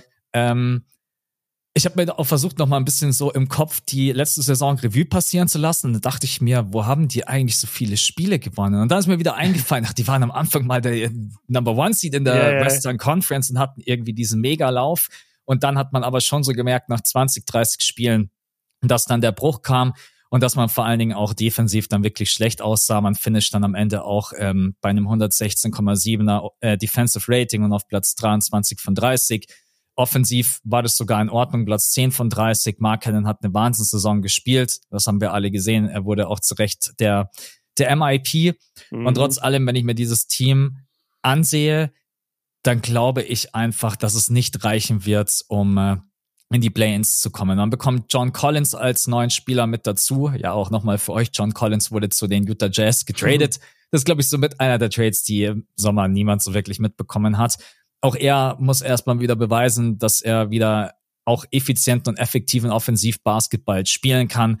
Dann mhm. der Backcourt aus Jordan Clarkson und Colin Sexton ist zwar shooting-technisch und dass man da auf sein Scoring kommt, absolut fein. Das beweisen ja auch die Zahlen und auch das Offensive Rating. Aber wenn es um den Spielaufbau geht ähm, und um die Halfcourt-Offense, dann bin ich halt davon überhaupt nicht überzeugt. Ähm, Laurie Markin hat eine Wahnsinnssaison gespielt. Mal schauen, ob er das bestätigen kann. Und dann im im Frontcourt hat man halt unglaublich junge Spieler, egal ob das ein Taylor Hendricks ist, den man jetzt gedraftet hat, den ich auch mag. Mal schauen, was äh, der was der mitbringt in seiner Rookie-Season und Walker Kessler, der eine wahnsinns effiziente, vor allen Dingen defensiv erste Saison gespielt hat. Aber da sind so viele Fragezeichen im Punkto Playmaking, im Punkto Defense, im Punkto kann Mark Cannon seine Leistung bestätigen. Wie fittet da ein John Collins rein? Ähm, ich bin überhaupt nicht überzeugt von dieser Defense. Ich finde die Tiefe fragwürdig und deswegen äh, haben sie es bei mir nicht höher geschafft auf, als auf Platz äh, 13. Das ist, ähm, genau, das ist mein Pick, mein Case, warum ich die Utah Jazz da hinschieb. Ja, und ich bin ganz ehrlich mit dir, ich kann das genau so unterschreiben und würde sie auch ungefähr da positionieren. Also die sind auch eine der wenigen Kellerteams, wo ich jetzt überhaupt noch keine Analyse gemacht habe, auch nicht bei mir auf dem Kanal. Deswegen hatte ich so ein bisschen Sorge davor, ob ich die jetzt richtig einschätze. Aber ehrlich gesagt, du, du hast alles gesagt, was ich auch gesagt hätte. Und ja. ich finde, und ich finde, sie passen einfach auch genau an die 13 und man darf halt nicht diesem Irrglauben verfallen wie letzte Saison, dass die nochmal so viele Siege am Anfang des Jahres holen würden, das weil sonst würden die da auch nicht stehen. Sonst würden die da auch nicht stehen mit ihren 37 Siegen. Ja, das ja. darf man nicht vergessen. Also was die da abgezogen haben, die ersten anderthalb Monate oder so, war ja krass. Da haben wir wirklich. Das war da, wild. Ja, das war wild. Da, da haben wir gesagt, so, ey, äh, dass, dass sie dass sie einfach so das Gegenteil machen von Tanking und so und dass sie, dass sie jetzt äh, für den First Seed gehen und bla bla bla. Ich erinnere mich noch an unsere Videos. Also wir haben ja auch, mhm. dann plötzlich zu den Jazz-Videos gedroppt, wo wir uns auch gedacht haben, okay. ja, nee, also ich, ich glaube, die, die sind da richtig positioniert. Äh, Markinen, überragendes Talent. Mal gucken, was da passieren wird noch mit ihm. War jetzt letztes Jahr schon All-Star, nächste Saison vielleicht noch einen Schritt nach vorne, aber so oder so für mich richtig gut aufgehoben an der 13. Ja. Ja, ich habe mir auch gerade nochmal die Stats aufgerufen der letzten Saison. Also wenn man dann auch sieht, dass ähm, ja Mike Conley nicht mehr da ist und das war dein Primary Ballhandler und jetzt hast du dahinter dann eigentlich Jordan Clarkson mit den meisten Assists. Also ich bin mal sehr, sehr gespannt, wer den Aufbau dann da übernehmen wird. Mhm. Ähm, ja, aber ich glaube, da sind sie ganz gut aufgehoben. Und dann können wir weitermachen mit der 12 und das überlasse ich jetzt mal wieder dir. hey. Ich könnte mir vorstellen, wen du da hast. Ich bin aber gespannt, ob wir es auch gleich haben. Ich kann mir überhaupt nicht vorstellen, wen ich da habe, weil ich finde diese 11 und 12 absolut irrwitzig zu bestimmen. Ich meine, ich könnte jetzt den, den einfachen Weg gehen und quasi das Team wählen, was wahrscheinlich die meisten haben, und das sind die Rockets. Mhm. Weil ich glaube, die wenigsten glauben jetzt schon an die Rockets. Die haben halt im Sommer schon eine Menge verändert. Ne? Also die haben Fred Van Vliet geholt, die haben Dylan Brooks geholt, die haben Ime Udoka geholt als Coach. Jock Landale, Jeff Green, Reggie Bullock, hey, die haben es ist gefühlt, Genau. Äh, genau, aber also ich finde, ich finde halt vor allem Freddie und äh, Dylan, weil die halt auch noch in einem, in einem sehr guten Alter sind. Bei Reggie Bullock weiß ich jetzt nicht, ob der noch groß zum Der hat letzte Saison bei den Mavs 30 Minuten gespielt. No das, way. Ich, der, ja, doch, ich hab's nachgeschaut. No way. Ja, ja, ich hab, das war echt, äh, das war ein Signing, wo ich auch mir gedacht habe, ich, ich verstehe den Gedanken, weil die Rockets waren letzte Saison das schlechteste Shooting-Team der Liga. Mhm. Und wir können gleich noch über Van Vliet und über Brooks reden. Ähm, aber die bringen jetzt auch kein hocheffizientes Dreier-Shooting mit. Und Reggie Bullock hat halt letzte Saison wieder 39 oder 40 Prozent von draußen geschossen. Aber ja, ich weiß, ich habe es nachgeschaut. 30 Minuten hat der gespielt. Und der kommt sicherlich jetzt nicht zu den Rockets und sagt, ja, jetzt lasse ich mich mal downgraden auf 10. Ja, nee, nee, verstehe ich. Äh, guter, guter Punkt. Ich habe jetzt auch gerade meine, meine Notizen gefunden zu den Rockets, weil ich muss sagen, mit den ganzen Teams bin ich zuletzt echt äh, viel durcheinander gekommen. Sollen wir das Kevin Porter Jr. Thema kurz ansprechen? Ja, ja, ja, müssen wir, weil Kevin Porter Jr. letzte Saison 30 plus Minuten äh, gespielt hat und war ja äh, mit Jalen Green im Backcourt. Ähm, ja. Der wildeste Backcourt, den man, glaube ich, in der Liga so gefunden hat, wenn es ja. ums Pick and Roll geht und um die Ineffizienz. Aber ihr habt ja sicherlich mitbekommen, dass er seine seine Freundin war es, gell? Keine, nicht Frau, sondern nee, die hatte im, im Hotelzimmer ähm, geschlagen und stranguliert. Angeblich. Angeblich. Ja, angeblich, genau. Ähm, wurde auch, also geschlagen, stranguliert und wurde auch deswegen angeklagt. Und die Rockets und der GM haben auch schon gesagt, dass Kevin Porter Jr. nicht länger für die Rockets spielen wird. Dementsprechend kann man davon ausgehen, er ist quasi, er ist quasi raus. Für uns ist es einfach wichtig, zum einen das zu erwähnen, weil dann einfach halt einfach 30 plus Minuten frei werden. Ja. Dann der Typ hat 15,8 Millionen auf seinem Vertrag. Die Rockets versuchen ihn gerade zu traden. Du hast es auch in deinem Video gesagt, aber kein Mensch tradet jetzt für den. Also das ist ja. ja du müsstest äh, da Picks reinwerfen und das andere Team waved ihn dann sofort, aber keiner will scheinbar diese, diese Picks oder was auch immer Houston da anbietet. Ja, genau. Und ähm, ja, das Urteil steht, glaube ich, noch aus, oder? Ja, also ja. da gab es noch nichts. Und ich glaube, es steht aber im Raum bis zu sieben Jahre, wenn ich mich nicht täusche, waren es, oder? Ja, aber da sind wir jetzt auch mal ehrlich. Also, das ist ein NBA-Athlet mit so und so viel Millionen Dollar ja. auf der Bank. Der hat genug Anwälte, wo er dafür nicht ins Gefängnis gehen muss. Aber ja, so oder so, wir wissen natürlich nichts über die Situation, ob die ähm, die ist noch nicht zu 100 Prozent bestätigt, er ist nicht zu 100 Prozent verurteilt, aber ja, er ist angeklagt und äh, die Rockets haben ihn halt entlassen. Deswegen gehen wir mal davon aus, dass da auf jeden Fall einiges an Scheiß abgelaufen ist, der nicht cool ist. Ähm, und wahrscheinlich werden wir nicht mehr, zumindest in den nächsten ein, zwei Jahren nicht in der NBA sehen, weil mhm. wir haben mittlerweile auch Miles Bridges zurück in der Liga. Wir haben mittlerweile Josh Primo zurück in der Liga. Ich weiß nicht, ob das viele mitbekommen haben. Der ist jetzt bei den Clippers und bei einem Two-Way-Contract da hieß es eigentlich auch, der wird nie wieder spielen in der NBA. Also diese Sachen passieren leider in der Liga und ja, meistens finden die Jungs dann, wenn sie große Talente sind, auch ihren Weg wieder zurück. Bei Kevin Porter müssen wir mal gucken, ob irgendjemand ihn interessant genug findet. Er wird auf jeden Fall nicht mehr für die Rockets spielen, so. Und ja. das ist ja der, der wichtige Punkt. Und ich hätte jetzt auch die Möglichkeit, mir, mir nochmal so ein bisschen anzugucken, ähm, was ich damals alles rausgearbeitet habe. Und ich bin da auch zu dem Schluss gekommen, ey, guck mal, die haben sich meiner Meinung nach auch verbessert. Aber genauso wie bei allen anderen Teams, der Westen ist halt insgesamt so stark. Deswegen also Play-ins sehe ich bei den Rockets nicht. Und dass sie irgendwo an der 12 oder an der 11 sind, kann ich auf jeden Fall sehen. Vor allem, weil ich glaube, dass Van Vliet und Dylan Brooks und auch Udoka sicherlich viel beweisen wollen. Ne, gerade Udoka hat so viel zu beweisen. Ich meine, der ist der nächste Kandidat. Der, der mhm. hat zwar nichts äh, äh, ja an sich vor dem Gesetz Verbotenes gemacht, aber der ist bei den Celtics rausgeflogen, weil er da gegen deren Kodex verstoßen hat, auch aufgrund von einer ähnlichen Geschichte, aber eben nicht so ähnlich, weil er hat am Ende halt einfach nur eine Affäre gehabt und jetzt nichts ähm, mit Gewalt oder irgendwas gehabt. Ich sag, die Rockets werden ein Team sein, das unglaublich Bock macht von den, von den Spielern her. Ich glaube, dass du mit Schengen einen der besten jungen Bigs hast, äh, der sich nur weiterentwickeln wird. Aber du wirst auch trotzdem nicht genug Siege einfahren, um irgendwie Play-in-Luft zu schnuppern. Ich glaube, dafür sind sie einfach nicht stark genug. Und dafür fehlt mir ehrlich gesagt ein bisschen was unterm Korb. Das mhm. ist eigentlich die, die größte Lücke für mich. Also alles auf Guard und Perimeter, sage ich, passt. Aber was, was haben wir denn unterm Korb? Jock Landale? Ja. Ja, das, Schenken. Ja. ist jetzt nicht der Frontcourt, wo ich sage, okay, damit gehe ich in die Play-ins, glaube ich. Ja, äh, es gibt noch super viele Fragezeichen bei den Houston Rockets. Äh, Frontcourt, dann Shooting von draußen. Ähm, vor allen Dingen, um Björns Argument vielleicht auch nochmal zu unterstreichen. Ich meine, die haben letzte Saison 22 Siege geholt. Und ich glaube, dann ist man sowieso schon sehr ähm, optimistisch, wenn man sagt, die gehen da an die ähm, 12. So, weil dann mhm. gehen wir mhm. davon aus, dass die ungefähr so 36, 37 Siege holen. Das sind 15 Siege mehr als letzte Saison. Das ist schon, das ist schon ein Riesen-Upgrade, was man ihnen dazu traut. Was mich da so ein bisschen hinbringt, warum ich denke, dass sie das schaffen können. Ähm, dieses Team war letzte Saison komplett ohne Struktur. Diese Offense mhm. war katastrophal, es war ineffizient, man war das schlechteste Shooting-Team von der Drei-Punkte-Linie. Man hat sich die fast meisten Turnover erlaubt. Nur ein Team hatte mehr Turnover. Das sind natürlich die Golden State Warriors. Wir kennen sie. Äh, die Warriors sind so geil mit den Turnovern. Ja, das ist doch schon wieder alleine der Turnover jetzt schon wieder beim Preseason Game, wo der eine Spieler einfach Steph an der Bank anspielt und Steph ist gar nicht auf dem Feld gewesen. Also ja. er steht zwar sehr, sehr unglücklich. Warum er, er hat da auch steht, voll die Arme offen oder, oder ja, hält so die, die Arme auf. Genau, ja. richtig. Aber ich sag's so ganz ehrlich, kannst du ein Meme draus machen und beschreibt die Turnover-Rate der Warriors mit einem Clip so ja. gefühlt, dann ist es einfach der.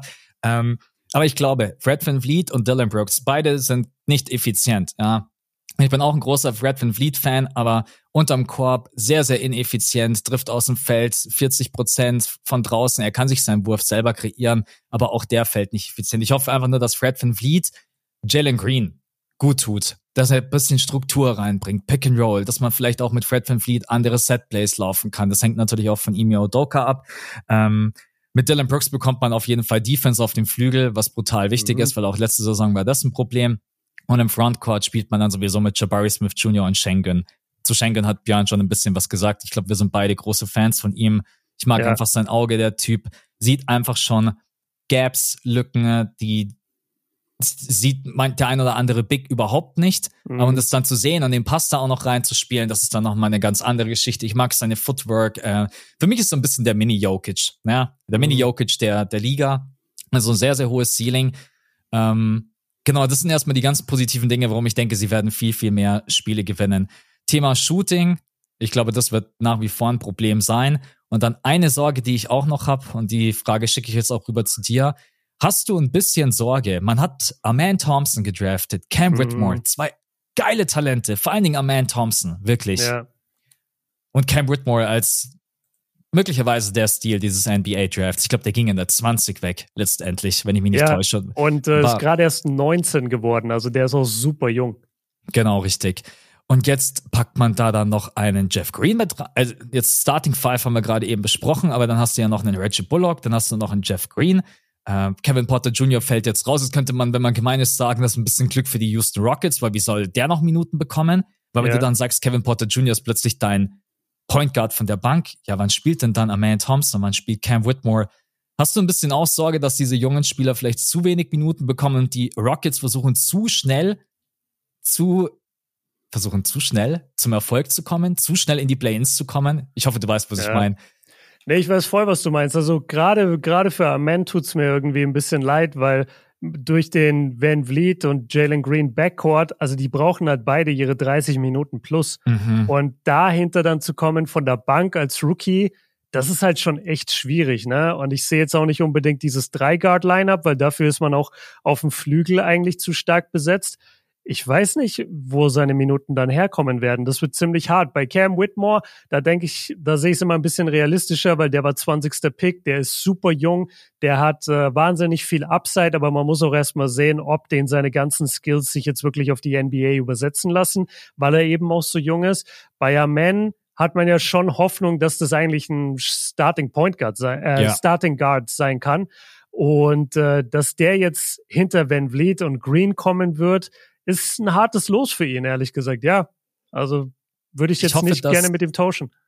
Ich hoffe, dass Emi Odoka da vielleicht auch ein bisschen kreativ ist und sagt dann, okay, wenn Jalen Green rausgeht und setzt sich auf die Bank, dann schiebe ich vielleicht mal Fred Van Fleet auf die zwei und er ist dann mein Shooting Guard, äh, mhm. Catch and Shoot. Und der Man Thompson darf dann den Ball nach vorne bringen. Und bei Ime Odoka bin ich auch ehrlich zu dir, was hat er bisher bewiesen? Er hat die Boston Celtics gecoacht und jetzt muss man erst mal schauen, ob er das auch mit den Houston Rockets hinbekommt. Das ist ein komplett anderes Team. Die Boston mhm. Celtics waren vollgepackt mit Talent. Also, ja. ich will jetzt nicht sagen, die hättest du auch in die Finals gecoacht, aber ja. Doch, ich ja. auf jeden Fall. Bobby, Bobby Kjörn hätte es auf jeden Fall easy gemacht. Boah, ja. wenn Bobby auch noch coachen würde, stell ja, dir vor. der hätte die Finals auch gewonnen, wenn wir ehrlich sind. Wie als ähm, Player-Coach. Genau. Aber ansonsten hoffe ich, dass Emi Odoka da das richtige Gespür hat für das Verhältnis zwischen jung und alt. Weil das ist gerade mhm. schon eine mhm. krasse Diskrepanz. Ja, da sind jetzt ein paar Spieler dabei, die sind 30 oder die kratzen an den 30. Und dann hast du viele junge Spieler, die sind, wie Björn gerade gesagt hast, hat Cam Whitmore ist 19. Jalen Green ist noch super jung. In Schengen ist super jung. In Aman Thompson, ja. ich, ich, weiß gar nicht, ob der schon 20 ist, ist auch super jung. Ähm, und das ist so ein bisschen die einzige Sorge, die ich habe. Und deswegen geht das nicht ins Play-In, sondern es geht an die Position 12 und damit fühle ich mich auch mega gut. Also bin ich ganz ja. ehrlich zu euch, äh, die Rockets an der 12, das ist ein großer Schritt nach vorne, siegtechnisch, aber jetzt nicht rein ins Play-In. Das fand ich irgendwie ein bisschen zu wild, auch mit den ganzen Fragezeichen. Okay. Okay, und ich, damit beenden wir den Pod, weil die Elf haben wir beide keinen Bock drauf. Genau. Nee, ich wollte nur noch ergänzen, äh, Armin Thompson ist 20, ja. Hat im Januar ah, 20, Geburtstag, okay. äh, Osar auch. Amen ja. heißt übrigens nicht Amen, sondern heißt Amaze XLNC. Das ist einfach sein offizieller Name. Okay, krass. Muss, musst du dir mal bei Wikipedia angucken. Also Amen ist nur ein Spitzname, der heißt anders. Mm, da bin ich ja froh, dass er den Spitznamen gewählt hat. Ja, jetzt will, ich, jetzt will ich es eigentlich nur kurz wissen, auch bei Osar, weil Osar ist ja auch schon ein sehr ungewöhnlicher Name. Wie heißt der? Der heißt auch Osar XLNC. Und diese Buchstaben alle in Caps als eigener Name. Sind die, sind die das Kind von Elon Musk oder was? Warum heißen die alle XLNC? Uh, ich habe naja. ich hab, ich hab keine Ahnung. Ja. Das hat Alright. Gott sei Dank keinen Impact auf ihre Season. nee, jetzt nicht. Aber ich bin sehr froh, dass du mir gerade den Vortritt gelassen hast, weil jetzt muss ich die Elf nicht bestimmen. Ja. Ähm, ich habe mich jetzt einfach dazu entschlossen, mal ein bisschen meine, meine Gedanken dazu zu äußern und welche Teams denn da für mich überhaupt in Frage kommen. Ja. Also ich habe hier zum einen die Pelicans. Bei den Pelicans ist für mich einfach ein, große Fra ein großes Fragezeichen die Personalie Zion Williamson. Er kann den Unterschied machen zwischen ich bin ein sicheres Playoff-Team, ich bin ein Top-4-Team oder ich land wieder irgendwo da knapp genau an der Linie zwischen ich, Playoffs verpassen und Play-In. Ähm, ja. Ich mag die Pelicans eigentlich von ihrer, von ihrer Zusammenstellung her. Das, ich finde das einen geilen Mix aus Jung und Alt. Aber okay, die Frage Zion. Ich würde jetzt mal aus meiner Perspektive sie einfach beantworten mit Zion ist fit, Zion spielt die ganze Saison. Ja, ich weiß, es ist naiv, man sollte es vielleicht nicht denken. Deswegen waren die Pelicans für mich einfach mal raus. Ich denke, sie werden es irgendwie da reinschaffen ins Play-In, weil ich auch glaube, mhm. das Talent ist definitiv da.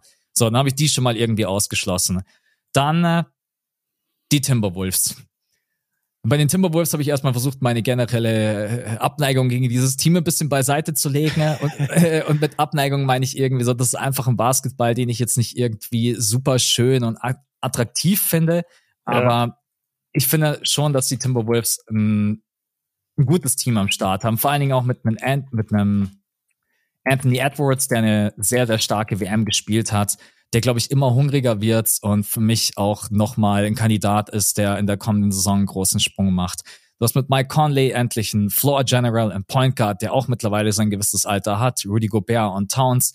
Also so von der Starting Five mit Nas Reed. Du hast Jake Milton mit dazu bekommen, der als Philly-Fan immer noch wehtut, weil das ein Spieler ist, der von der Bank dir extrem gute Minuten geben kann. Du hast einen Jaden McDaniels, ähm, McLaughlin und so weiter und so fort. Und Jerry Brown Jr.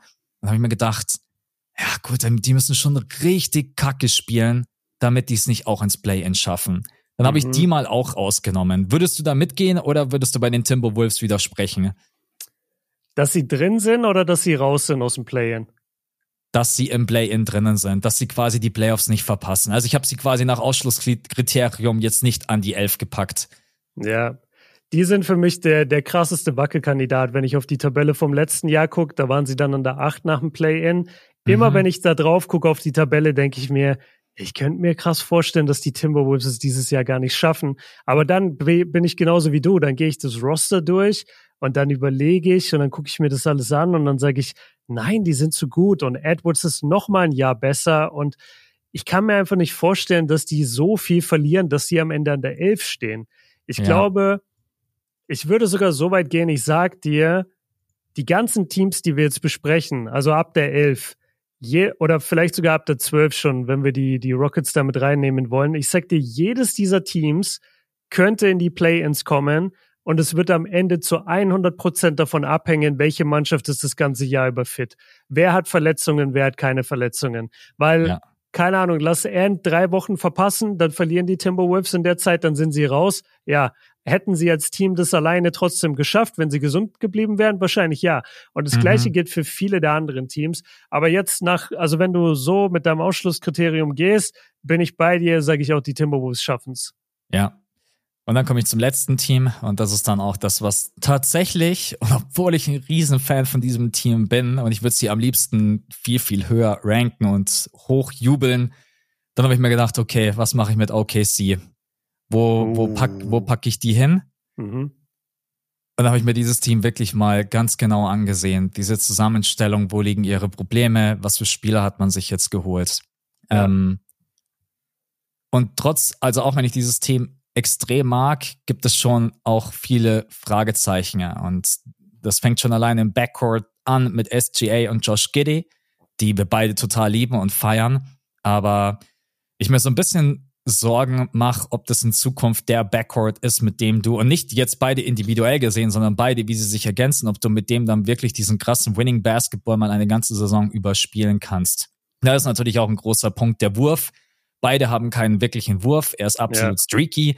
Auch ein SGA ähm, lebt natürlich von seinem Drive und Josh Giddy ist von seinem Playmaking her und auch der Typ, der, der Typ ist auch 19 oder 20. Der ist so alt wie manche der eine oder ja, ja.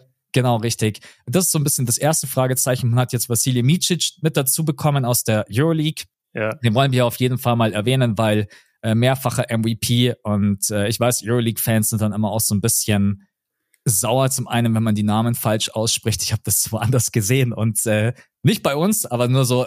Vasilij Micic ist wirklich ein Floor General, ein Point Guard, der diesem Team gut tut, der auch mal an der Seite von Josh, Josh Giddy und SGA das Team anführen kann. Und das finde ich eine geile Ergänzung. Casey Wallace hat man mit dazu bekommen, für den hat man ja sogar ähm, getradet. Man wollte Casey Wallace unbedingt haben. Casey mhm. Wallace für euch ist so ein ähm, Combo Guard, der sehr, sehr viel mitbringt, aber natürlich auch noch ein Rookie ist. So, wie, ihr merkt schon, ich habe einfach Fragezeichen, wie dieser Backcourt einfach in der kommenden Saison funktioniert. Dann kommt Chat mit dazu. Chat, glaube ich, wird einen positiven Impact haben, wenn es um die Transition geht, wenn es um das Rebounding geht. Und Chat ist dann natürlich auch jemand, der da die Dynamik wieder komplett verändern wird, weil der Junge möchte den Ball haben. Also Chat mhm. ist jetzt nicht irgendwie der, ja, ich mache hier nur Offensiv-Rebounding und push mal den Ball irgendwie schnell nach einem Defensiv-Rebound, sondern ja. der ist jemand, der kann den Ball selber dribbeln, der möchte seine Würfe haben. Man muss vielleicht dann auch erstmal rausfinden, wo ist er am besten aufgehoben. Ist, spielen wir ihn eher auf dem Flügel? Spielen wir ihn eher im High Post? I don't know. Ja. Ähm, ich möchte jetzt irgendwie dir auch nicht alles wegnehmen. Das sind so meine ja. ganzen Gedanken, meine ganzen Gedankengänge.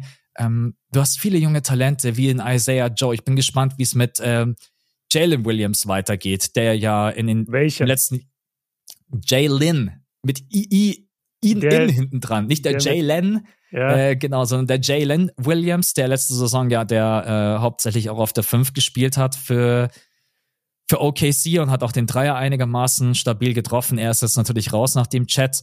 Dann, also gehe ich mal davon aus, dass Chat der Starting Five Center äh, sein wird. Ja, dann hat man sich mit, mit Bertans hat man sich dann zwar Shooting ins Team geholt, was wirklich wichtig ist, aber Davis Bertans ist natürlich defensiv dann wieder anfällig. Und um jetzt zum Schluss zu kommen, ich bin irgendwie noch nicht so ganz dahinter gekommen, was, wie wird das offensiv aussehen? Was für einen Basketball kann ich von den Thunder erwarten? Und das ist so das, warum ich am Ende gesagt habe, bei den anderen habe ich irgendwie eine klarere Vision. Was spielen die für einen Basketball? Was kann ich von denen erwarten? Und deswegen habe ich sie einfach, weil ich irgendein Team an die Elf packen muss, da hingeschoben. Deswegen OKC, es tut mir leid, es wird nochmal eine Saison, wo die Play-Ins, glaube ich, das maximale Ceiling sind. Ich sage nicht, dass sie es nicht erreichen können, aber ich kann mir auch vorstellen, dass sie es verpassen. Mic Drop, ciao Leute. mehr, mehr, mehr war nicht drinnen. Also mehr war nicht drinnen. Nee, also auch hier muss ich sagen, Hut ab. Also du hast es einfach sehr, sehr stark auf den Punkt gebracht.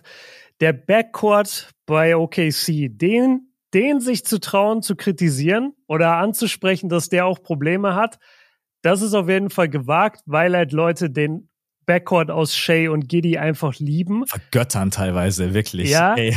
Und und ja, auch zu Recht. Ne? Man muss sagen, die sind so unglaublich jung beide. Äh, Shay ist mittlerweile schon All-NBA-Talent. Giddy ist auf dem besten Weg, jetzt nicht zum All-NBA-Talent, aber die, seine Vision, was er sieht auf dem Feld, ist schon wirklich beeindruckend und wie, wie leicht ihm das Spiel zu fallen scheint. Das ist halt wirklich geil.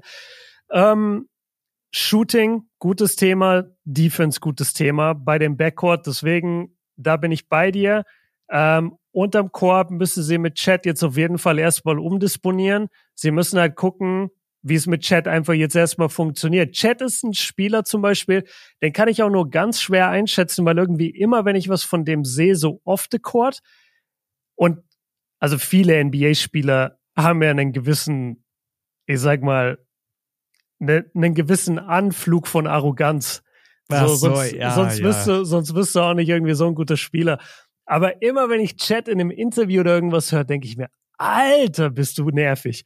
Mhm. Also ich weiß auch nicht, ob der so angenehm wird für die Teamchemie. Vielleicht doch. Ich habe, wie gesagt, keine Ahnung. Ich sage nur, das könnte auch ein Faktor werden. Halt der, der Jalen Williams, über den wir gerade geredet haben. Ich glaube, das ist der netteste und sympathischste Mensch der Welt. Der ist mhm. das genaue Gegenteil. Und ich kann mir vorstellen, dass jeder es liebt, mit dem zusammenzuspielen.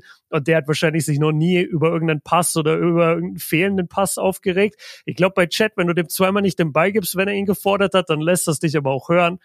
Das ist so ein bisschen der Unterschied, was da passieren wird. Und dann gehe ich nochmal die Tabelle durch und mache sie eigentlich wieder wie du mit dem Ausschlusskriterium und sage auch, wenn ich dran glaube, dass die Wolves und die Pelicans gesund sind, dann glaube ich, dass die Thunder dahinter abschließen. Das ja. sind aber große What-Ifs. Also bei den Pels mit, mit Ingram und mit Zion hast du gleich zwei Leistungsträger, die sich verletzen können. Bei den Wolves kann es nicht nur an den Verletzungen liegen, da kann es auch dran liegen, da wissen wir zum Beispiel auch, dass mit Cat Gobert, das sind jetzt auch nicht die einfachsten Persönlichkeiten, da haben wir schon viel mitbekommen, dass es da nicht immer 100% rund läuft. Da kann auch was anderes noch mit reinfallen. Aber vom Spielerischen sollten die Pels und die Timberwolves eigentlich stärker sein als die Thunder. Und wenn wir jetzt einfach vom Vakuum auf, ausgehen und alle sind gesund und alle spielen, dann gefällt mir eigentlich dein Pick mit den Thunder. Ja, aber ich tue mich wahnsinnig schwer damit, weil eigentlich will ich sie in den Play-ins sehen. Sie waren letztes Jahr in den Play-ins, haben da auch ein Spiel gewonnen noch gegen die Pelicans, ne? Und ja. äh, haben dann aber das zweite Spiel verloren gegen die Wolves, glaube ich. Oder war das nicht so? Ja, in der Zwischenzeit ist so viel passiert, aber ich glaube, du hast recht. Ja, aber die, Genau, weil die Wolves haben gegen die Lakers verloren, dadurch gegen die Lakers an die sieben. Und dann haben die Wolves gegen die Thunder gewonnen und sind dadurch an die acht gegangen und waren deswegen in den Playoffs gegen die Nuggets in der ersten Runde. Ähm, ich ich, ich unterschreib's. Ich unterschreib's, ja. Wie war dann unser Ranking? Wir hatten Spurs, Blazers, Jazz, Rockets, Rockets Thunder. Thunder. Genau. Okay, boah. Das ist es. Ähm, ich will auch noch ganz kurz was äh, sagen, warum ich auch den Backcourt kritisiere. Äh, also zum Beispiel Josh Giddy, es wäre tatsächlich eigentlich besser, wenn du auf der 2 einen reinen äh, Combo Guard hättest, der auch shooten kann und bringst Josh Giddy von der Bank, weil du hast da noch jemand anders auf dem Feld, den wir jetzt noch gar nicht angesprochen, und das ist Lou Dort. Mhm. Und Lou Dort ist halt Mr. Sag nichts Falsches. Ist, das ist mein äh, Lieblingsspieler. Lou Dort ist, äh, das ist ganz, ganz schlimm, Spieler zu kritisieren, wo man sich so sagt, die sind alle richtig, richtig geil, aber Lou mhm. Dort 38,8 Prozent Field Goal Percentage, 33 Prozent von draußen.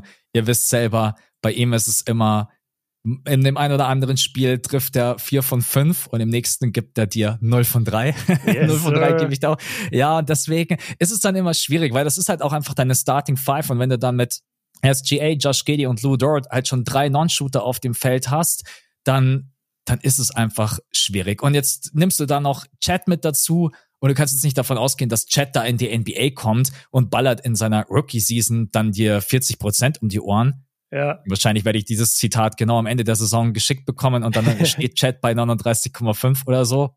Ja. Aber es ist einfach schwierig, vor allen Dingen mit einem der besten Driver in der Liga, mit SGA. Die Defense stellt sich da natürlich auch drauf ein. Ähm, es ist trotzdem schwierig zu verteidigen, aber es wäre natürlich einfach geil, wenn Shay vor allen Dingen sich diesen Dreier noch irgendwo draufpacken könnte. Mhm. Und das sage ich jetzt alles und schaue gerade drauf und der hat letzte Saison 31,4 Punkte geaveraged. Aber trotz allem, es ist, äh, es ist, glaube ich, ein valider Punkt. Und ich mag unsere Bottom Five, unsere letzten fünf. Und ich finde, wir haben allen Teams trotz allem ihren Respekt gegeben und haben auch ja. irgendwie erklärt, dass, dass wir da ein unglaubliches Potenzial sehen. Und der ein oder andere will vielleicht ja auch nochmal da unten irgendwo landen, ja. Mhm. Das Tanking um Bambi ist vorbei, aber das Tanking um die nächsten kommenden Spieler und potenziellen Superstars steht ja auch schon wieder an. Ich formuliere das extra so smart, weil wir beide keinen Plan haben vom kommenden NBA-Draft. nee, ich habe äh. von, ich habe glaube ich von, ja, nächstes Jahr ist nicht schon Bronny? Doch klar, weil Bronny ist ja jetzt an der USC. Also ja. theoretisches Tanking für Bronny.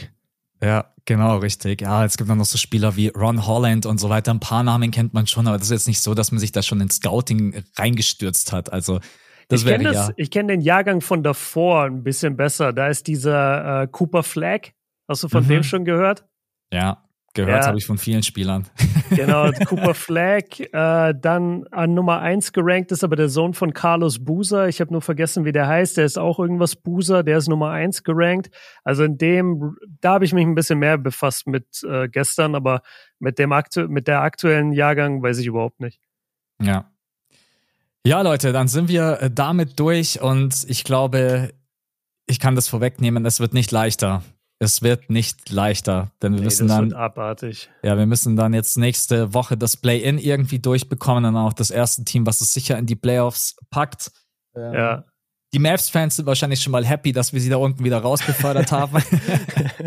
das wäre das wär auch ein geiler Pod gewesen, wenn wir gesagt hätten, Mavs, Mavs schaffen das Play-In nicht. Äh, ja, ja, ganz kurz habe ich überlegt, ob ich es einfach nur als Trigger so richtig ernst, äh, einfach wenn man zur Position 11 kommt, so richtig ja. ernst analysieren, warum die Mavs halt wieder es nicht schaffen. Aber nein, ich glaube, die Mavs werden nächste Saison besser dastehen. Dann sind wir für heute durch, oder? Yes, Hast du sir. noch irgendwas zu ergänzen? Nee, ich fand's geil. Also ich bin jetzt auch ganz froh mit unserem Ranking. Ich wusste, es ist irgendwo, also die, bei den Thunder war ich mir bis zuletzt nicht 100% sicher, aber mich hat dann ehrlich gesagt deine Ausführung überzeugt. Und bei den anderen vier wusste ich, dass die da unten sind, aber wie ich sie genau aufteile, war mir nicht ganz klar. Und mhm. dann, als wir so Schritt für Schritt durch sind, hat sich das so logischerweise von selber ergeben. Ich fände es richtig, dass wir allen Teams eigentlich ein Upside zusprechen und sagen, alle werden besser, aber Gleichzeitig ändert es oft nicht an der Position, weil einfach die ganze Liga so viel besser ist. Und ja. deswegen wird auch der Schrei nach den Expansion-Teams mittlerweile immer lauter, weil das Talentlevel so groß ist in der NBA, dass du auch viele Spieler mittlerweile einfach verlierst, auch in einem Sommer, wo du sagst so, ey, wo ist der eigentlich? Ja, der ist, der hat es nicht mal in Roster geschafft. Deswegen ja. ist es auch ganz cool, dass die NBA sich jetzt mal um zwei Teams erweitert in den nächsten Jahren, damit wir einfach äh, nicht so viel Talent auch verlieren. Da freue ich mich auch schon sehr drauf, wenn das passiert. Und bin gespannt, wer bekommt ein Team. Seattle, Las Vegas. Mal Las gucken, Vegas ist, glaube ich, sehr safe. Seattle weiß ich noch nicht.